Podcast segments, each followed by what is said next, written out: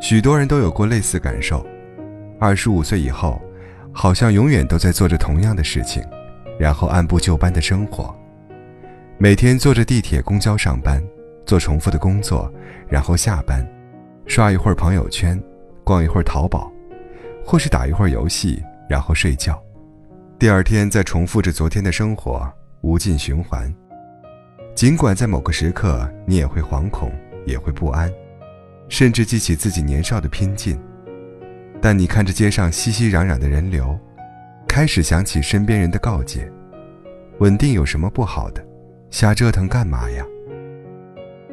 一个人如果身处隧道，能看到的就只是前后非常狭窄的视野。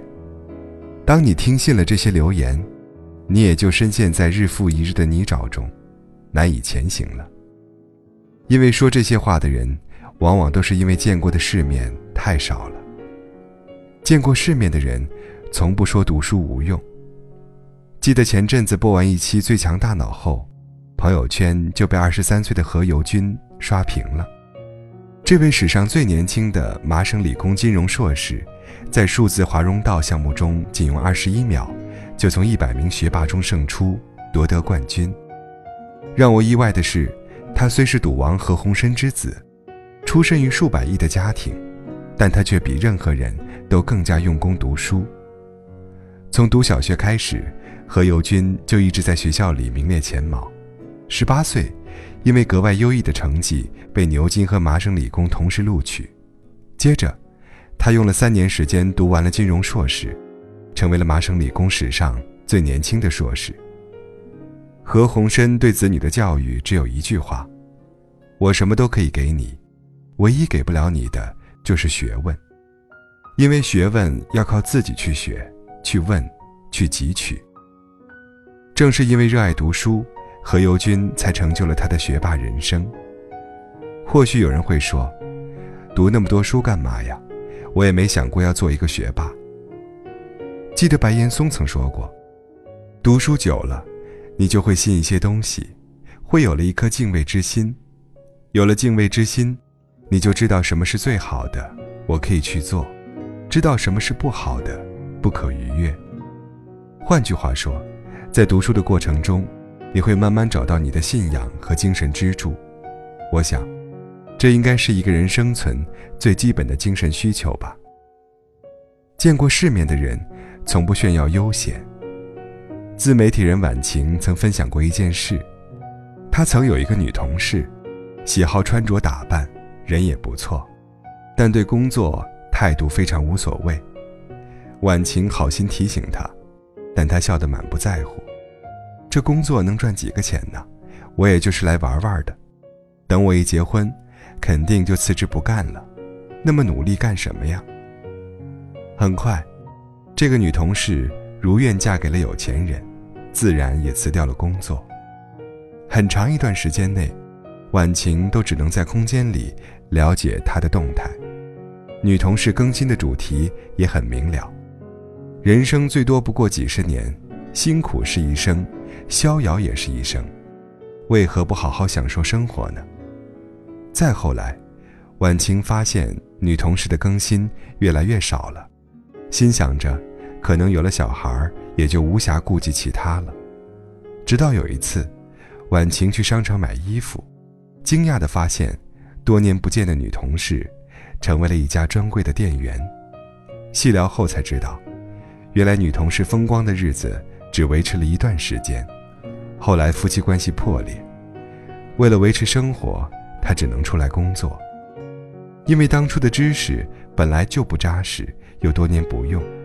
正常的办公室工作早已做不来，所以他就到商场做起了营业员。讲起当初，女同事满脸悔恨，说如果人生重来一次，她一定会选择截然不同的生活方式。许多人会认为折腾奋斗的日子太累，但他们不知道的是，没有踏实的努力，你现在所炫耀的悠闲，你现在身处的安逸。在若干年后的某个时刻，都会被生活所击碎，最终还原在你面前的是赤裸裸的现实。那时，你就会领悟，越努力越幸运的真正内涵。前阵子在网络上看到一段对话，说的是富人与穷人的区别。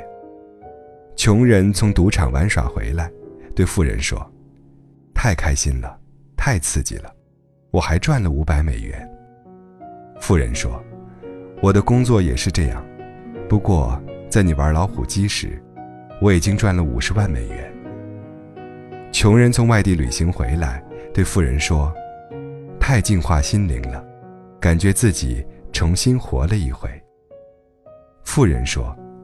我的工作也是这样，每一次转危为安，都能让我重新活一回。穷人和家人在昂贵的世界连锁五星酒店享用了一顿美味的晚餐，对富人说：“太幸福了，这才是生命的意义所在。”富人笑了笑：“这个酒店就是我的产业之一，很高兴能为你们带来幸福，这是我的生命意义所在。”试问，富人都加倍努力工作的今天，你还有什么资格炫耀悠闲呢？见过世面的人，从不嫌生活无趣。记得前阵子在路上偶遇到一位小学同学，他目光无神，一脸愁容，与儿时记忆中活泼明朗的他形成了鲜明对比。从闲聊中感知到，在他眼里。生活似乎就是柴米油盐，了无生趣。这或许就是这些年他变化如此之大的主要原因。因为无聊无趣，所以他对生活不再惊奇，埋头于一地鸡毛的琐事之中。久而久之，容颜也就随之变化了。然而，见过世面的人，绝不为生活的琐碎困扰，在他们眼里，世界之大。阳光雨露都那般美好。翻看陈意涵和张钧甯的微博，你就会发现他们的每一天都阳光灿烂。他们热爱跑步，工作之余，运动是他们生活中最重要的一个部分。他们还会去不同的城市，理由很简单，就是想换一个角度看世界。张钧甯有一个任务列表，例如挑战各种极限，经历不一样的冒险。总之，他们尝试各种各样的小事，让生活过得丰富多彩。无论疯狂还是安静，无论在远方还是脚下的，都不让自己被生活所困，而是跟着自己的节奏，过着自己喜欢的生活。心理学上有一个概念，叫做态度效应，即你有怎样的态度，就有怎样的人生。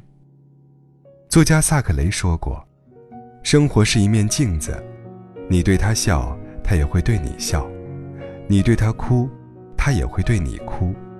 这就是态度效应的精髓。